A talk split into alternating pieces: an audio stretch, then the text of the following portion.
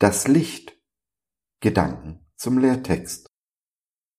Durch die Güte und Barmherzigkeit Gottes wird nun das Licht des Himmels uns besuchen, um die zu erleuchten, die in der Dunkelheit und im Schatten des Todes sitzen, und um uns auf den Weg des Friedens zu leiten.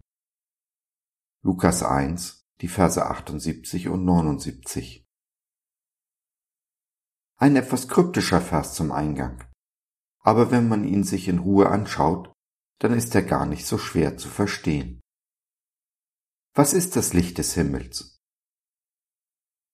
Niemand anders als Gott selbst ist das Licht, das uns besucht.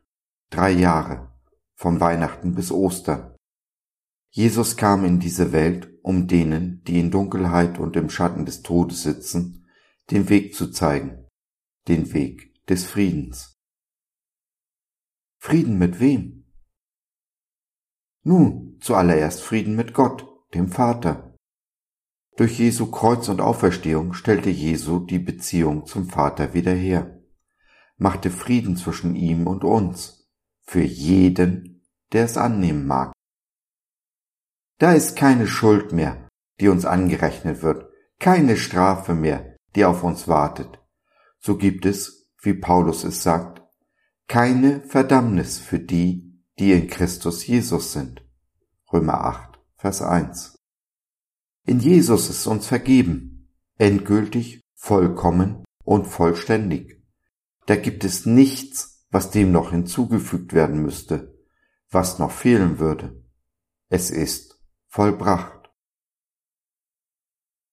Dies ist aber nicht das Ende, sondern der Anfang von etwas völlig Neuem denn nun lebt Jesus in mir und durch mich hindurch hin zu meinem Nächsten. Wie mir vergeben worden ist, so vergebe auch ich jedem, der mir Unrecht getan hat. Wie gesagt, ich vergebe nicht, weil ich vergeben muss, sondern weil mir vergeben ist. Denn so funktioniert das Reich Gottes. Mit beiden Händen gebe ich weiter, was ich empfangen habe, in aller Großzügigkeit und ohne Sorge, dass es für mich nicht reichen wird. Ich brauche mich nicht um mich zu sorgen. Jesus sorgt für mich.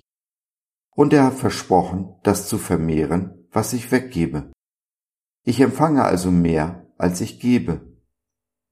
Gottes Reich funktioniert also auch hier wieder mal genau umgekehrt, wie diese Welt denkt, die nur am Raffen und Zusammenhalten ist, eifersüchtig über das wacht, was sie meint zu haben, und dabei noch neidisch auf den Nächsten schielt, um sich auch diese Dinge schamlos einzuverleiben.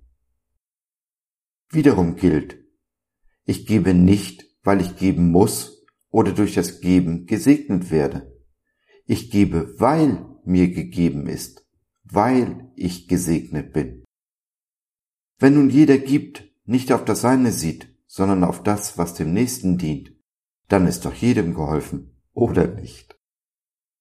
Das ist der Tag, an dem das Licht aufgeht, der Himmel die Erde küsst und Friede auf Erden ist.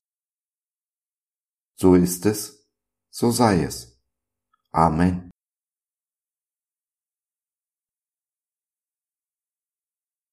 So, das war's für heute. Danke für deine Zeit. Wir freuen uns, dass du dabei warst und hoffen, wir konnten deinen Geist ein wenig anregen. Wenn du in unsere Community Jesus at Home reinschnuppern möchtest, Fragen, Anregungen und oder Kritik hast, dann besuch uns doch im Web www.gott.biz.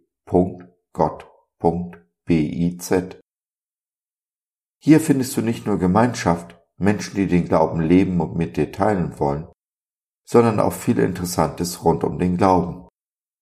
Wenn du ein Gebetsanliegen hast, dann schreib uns oder nutze unser Info- und Seelsorgetelefon. Wir beten gerne für dich und mit dir. Also, schau rein, lass von dir hören. Wir würden uns sehr freuen. Bis dahin, alles Liebe. Dein Josef.